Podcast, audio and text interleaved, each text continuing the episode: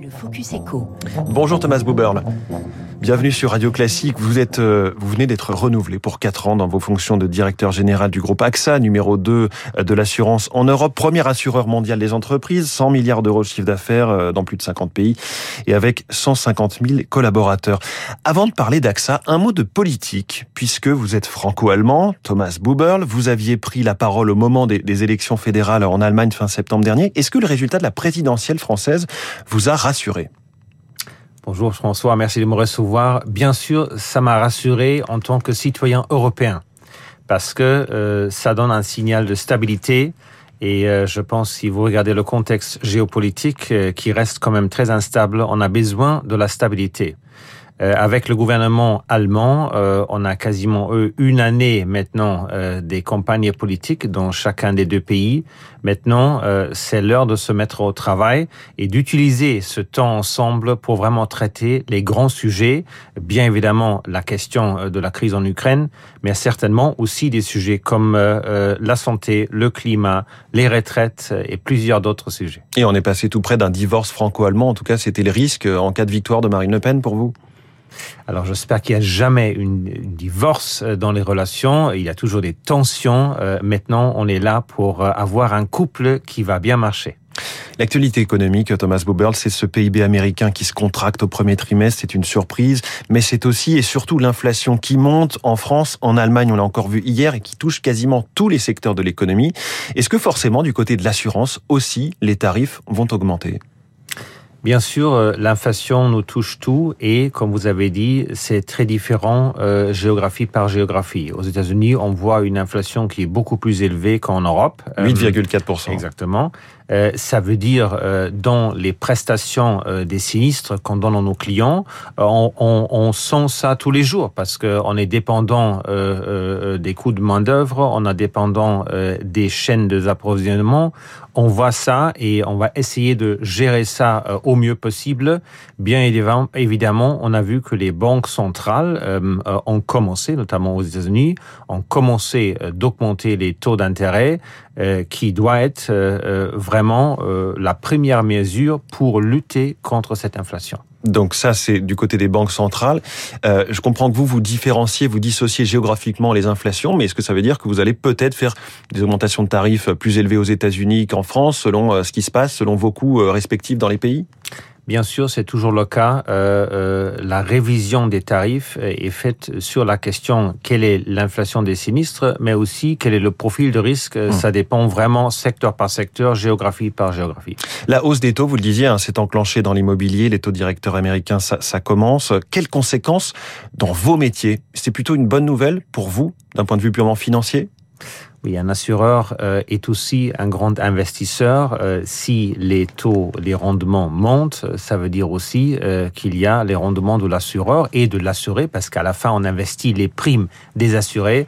Euh, ça va monter et c'est une bonne nouvelle. Mmh, bonne nouvelle. Euh, l'assurance vie notamment, c'est encore, je crois, 20% de votre résultat au global, particulièrement en France. Elle signe dans notre pays euh, sa meilleure année depuis une dizaine d'années. Tant mieux pour vous, tant mieux pour les, pour les clients aussi?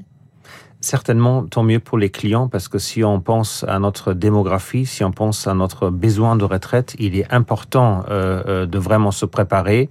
Je suis très heureux que euh, la France est un des seuls pays qui a gardé un régime d'assurance vie euh, qui est bien équipé pour vraiment se préparer. Et c'est pourquoi on fait tout, euh, certainement aussi en matière de d'innovation mmh. des produits, pour bien servir les besoins des Français pour leur retraite. Pour en revenir à l'inflation, vous parliez de la main d'œuvre. Est-ce que vous subissez en interne une forte pression sur les salaires pour rouvrir des négociations, pour que ce soit dynamique? On a certainement euh, déjà conclu euh, notre accord euh, euh des négociations salariales. Euh, ça se trouve à 2,5%, qui est euh, plus que le double de l'année dernière. et en plus, on l'a fait rétroactif. Ça veut dire quatre mois de plus ou six mois de plus en cas des augmentations exceptionnelles. ça veut dire on a attaqué ce sujet dès le début pour qu'on est tranquille maintenant. Sauf que là, j'imagine que les syndicats vous disent 2,5 c'est bien mais c'est euh, deux fois moins au minimum que l'inflation. Je pense qu'on a chaque année euh, cette opportunité à regarder et euh, chaque année on regarde quels sont les chiffres de l'inflation euh, parce que euh, et comment on peut euh, aider les salariés, salariés pour adapter nos salaires euh, parce que euh, une entreprise a aussi une grande responsabilité mmh. dans la question qu'est-ce qu'on peut faire pour que le pouvoir d'achat euh, de nos salariés euh, reste au bon niveau. Alors Thomas Buber, l'un des grands sujets, l'un des immenses défis pour le secteur de l'assurance comme pour toute l'économie dans son ensemble, c'est le changement climatique qui provoque de nouveaux risques. On se demande si les assureurs peuvent seuls faire face à tous ces nouveaux risques. Quelle est votre position chez AXA? Alors, il est tout à fait clair que euh, ce changement climatique euh, est un très très grand défi, euh, par définition, parce que c'est grand. On ne peut pas tout seul vraiment uniquement trouver la solution. On, est une partie de solution.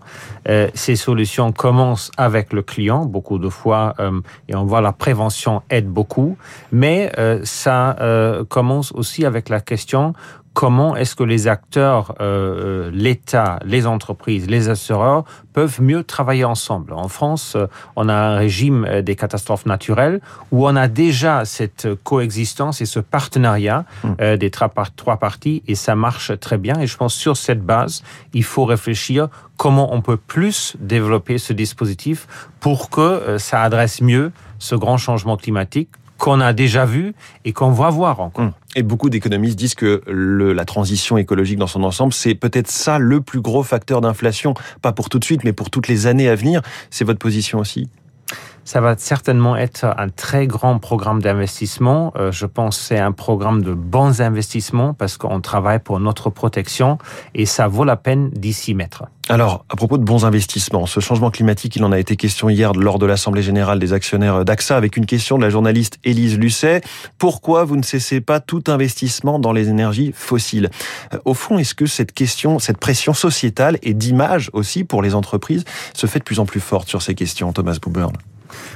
on est tous confrontés euh, à ce sujet du climat et je trouve qu'une assemblée générale est toujours un, bon lieu pour avoir une discussion euh, ouverte sur les sujets. Il est clair que AXA était euh, très tôt euh, dans euh, sa prise de position. Euh, Rappelez-vous, euh, on a dit en 2015 déjà qu'on va sortir du charbon. Aujourd'hui, euh, 90% euh, est sorti. Euh, on a dit l'année dernière, euh, on va euh, vraiment massivement réduire notre exposition euh, au, au pétrole, au gaz schiste. On a déjà fait 70%. Et en même temps, parce qu'il ne faut pas uniquement pénaliser, on a euh, euh, augmenté euh, nos investissements dans les renouvelables x 10. Mmh. Ça veut dire c'est une évolution. On doit accompagner ce changement parce que ça s'appelle transition. Ça peut pas se faire d'un coup. Non, ça peut se faire un goût. Regardez, on a besoin euh, du pétrole, on a besoin du gaz et on le voit maintenant tous les jours. Mmh. Mais il faut pas s'asseoir, il faut toujours courir et essayer euh, de faire le maximum possible pour cette transition. Alors, autre sujet discuté hier lors de cette Assemblée générale des actionnaires d'AXA, une augmentation de votre salaire entre 20 et 25% selon les, les modes de calcul. Une des sociétés de conseil d'investissement avait critiqué cette augmentation. Elle a été approuvée par plus de 77% des votes. On a vu il y a quelques jours hein, le débat sur le salaire de Carlos Tavares, à une toute autre échelle évidemment, entre 3 et 10 fois plus selon le mode de calcul. Qu'est-ce que vous ça vous a inspiré? Est-ce que ces rémunérations, au global, on les met un peu tous dans le même panier, des grands patrons, sont devenus un sujet insupportable pour une partie de l'opinion? Alors, il est vrai que euh, la rémunération des patrons euh, est élevée. Euh, si vous regardez dans le détail, beaucoup de fois, et ça c'est bien fait, c'est très lié à la performance de l'entreprise. Ça veut dire si l'entreprise va bien, la rémunération est attractive. Si c'est souvent la plus bien, grande partie de la rémunération, c'est le variable. C'est ça. Par exemple, chez moi, c'est plus que 50%. Mmh. Et souvent, c'est très justifié que c'est vraiment lié à la performance. Il est important qu'une entreprise regarde toujours, et qu'on a discuté sur les augmentations de salaire avant que toutes les parties prenantes dans l'entreprise euh, sont bien servies. C'est pourquoi oui. chez nous, il est très important euh, aussi de participer euh, les salariés euh, à, au succès de l'entreprise. Il est important pour nous que les collaborateurs sont des actionnaires. Par exemple, chez nous, 6% de droits de vote d'AXA est dans les mains des salariés. Hum. Est-ce que vous diriez, comme justement ce, ce, même Carlos Tavares il y a quelques années, que finalement les patrons, c'est un petit peu comme les footballeurs. Il y a un mercato, il y a un marché, et donc c'est le marché qui fixe leur prix ou plutôt leur rémunération? Oui, exactement. Et si vous regardez mon cas, euh, le, le, conseil d'administration d'AXA a entamé une révision de mon salaire parce qu'ils ont regardé les autres groupes européens, qu'est-ce qu'ils font, et bien évidemment, ces salaires ne changent pas tous mmh. les jours. mon salaire a été fixé il y a six ans et il était très clair, la révision d'hier est, est fixée pour 4 ans. Ça veut dire que ça change pas tous les jours. Thomas Buberl, quels sont les impacts de la guerre en Ukraine pour AXA? Vous avez une participation dans un assureur russe notamment. Qu'en est-il aujourd'hui? Alors AXA euh, a condamné dès le début euh, l'invasion euh, de l'Ukraine et chaque jour, tous nos pensées sont avec le peuple ukrainien parce que la tragédie qu'on voit est vraiment épouvantable. Euh, dans ce cadre-là, euh, euh, on, s'est clairement mobilisé chez AXA par, par exemple, des donations financières pour aider les réfugiés, mais aussi par notre association AXA tout corps. On a par exemple reçu plusieurs centaines de réfugiés dans des familles AXA. Euh, en ce qui concerne notre euh, activité, mais c'est presque à mon avis négligeable parce que vraiment le, sujet humain est au cœur. Euh, comme vous avez dit, on n'a pas si exposé. on a certainement appliqué tout de suite les règles des sanctions. on est on souscrit plus des nouvelles assurances et réassurances en Russie. Hum. Euh, oui, il faut maintenant gérer cette situation très difficile. Mais ce qui est compliqué, c'est que vous pouvez pas non plus vous désengager, notamment vis-à-vis -vis des groupes occidentaux qui sont encore présents en Russie. Vous pouvez pas rompre les contrats. Ah non, euh, un contrat est un contrat et on va certainement, si les règles internationales le permettent, euh, le poursuivre jusqu'à la fin. C'est notre mmh. obligation.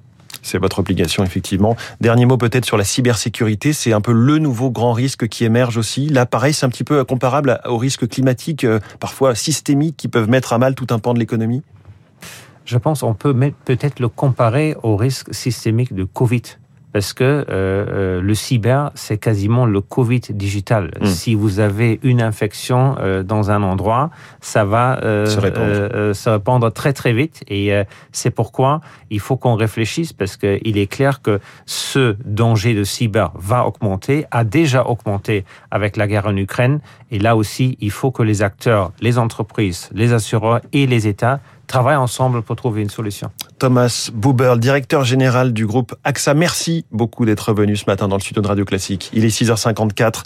La France va-t-elle rattraper son retard technologique du côté des pôles?